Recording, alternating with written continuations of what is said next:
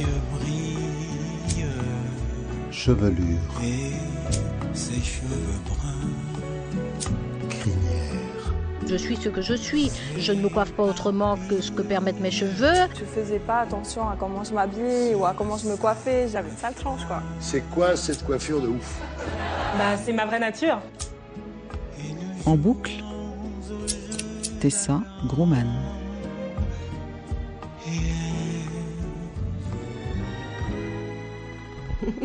Alors mon histoire elle est un peu particulière. Je suis arrivée euh, à l'âge de 9 ans en Martinique, Julia Niedu.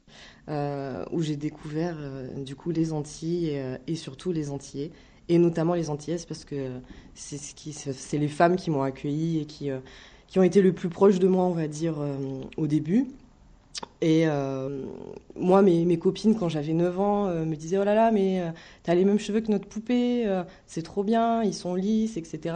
Et puis moi, je trouvais absolument rien de fascinant dans les cheveux que j'avais. Par contre, je trouvais ça assez exceptionnel, leurs cheveux, parce qu'elles changeaient de, coupe de cheveux toutes les semaines. Et je me suis hein, du coup un petit peu questionnée sur ça. Je leur ai dit Mais attendez, ça prend combien de temps? Pourquoi est-ce que vous changez de coupe de cheveux tout le temps? Et elles n'avaient pas l'air, comment dire. Émerveillée justement par euh, ce côté-là euh, euh, de leurs cheveux quoi. Elle me disait mais ah non mais nous tous les dimanches maman elle me coiffe, faut que je me coiffe et, et moi je me disais mais comment ça se fait que elle, trouve pas ça super cool quoi. Moi j'aimerais bien toutes les semaines pouvoir changer de coupe de cheveux ce qui n'était pas le cas. Et donc ça vous a donné envie de, de faire pareil qu'elle? Ben ouais, ouais, ouais. J'ai très vite demandé à une de mes voisines si c'était possible que sa mère me coiffe. Et elle m'a dit, bah écoute, pas de problème, je vais lui demander. Elle trouvait ça assez rigolo. euh, la maman a accepté assez facilement, euh, même avec plaisir. Et euh, je suis rentrée du coup dans, ce cercle un peu de coiffure qui, était, qui était fort agréable parce qu'en même temps qu'elle me coiffait, bah, elle me racontait un petit peu sa journée. on discutait de, de, de comment ça se passait aussi avec sa fille. C'était un moment très agréable, même si de temps en temps je serrais un peu les dents parce que forcément la coiffure des nattes, il y a certains moments où ça fait un peu mal. Enfin, ça les faisait rire quand je faisais des grimaces parce que j'étais là, mais ça fait mal, ça tire. Elle me disait, mais nous on est habitués, hein, on fait ça tous les week-ends.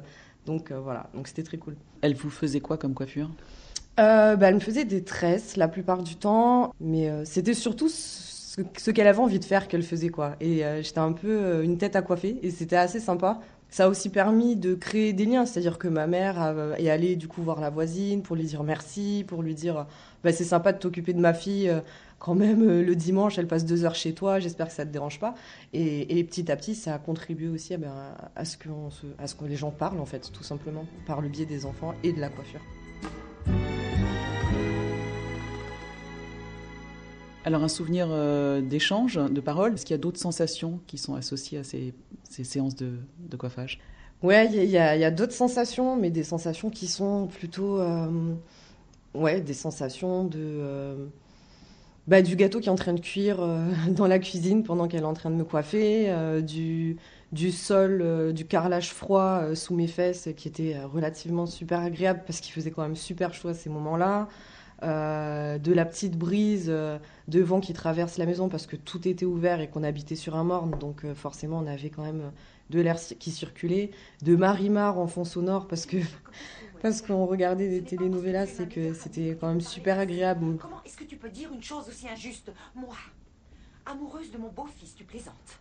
Moi, je suivais pas vraiment, mais du coup, ma voisine me racontait les épisodes précédents, donc c'était c'était assez marrant.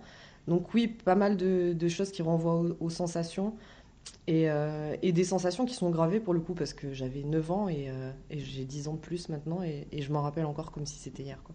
20 ans de plus. 20 ans de plus. 10 ans de plus, imagine, je me suis trompée en plus. 20 ans de plus. Je vieillis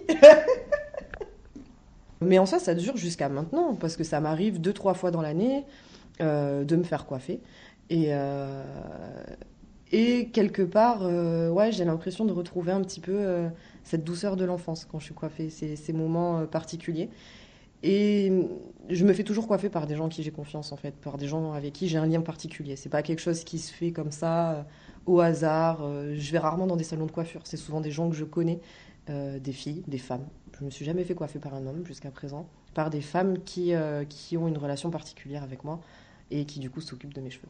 Avoir vécu 10 ans aux Antilles, ça m'a aussi permis de découvrir cet univers des cheveux et de m'y intéresser et de prendre soin de mes cheveux. boucle.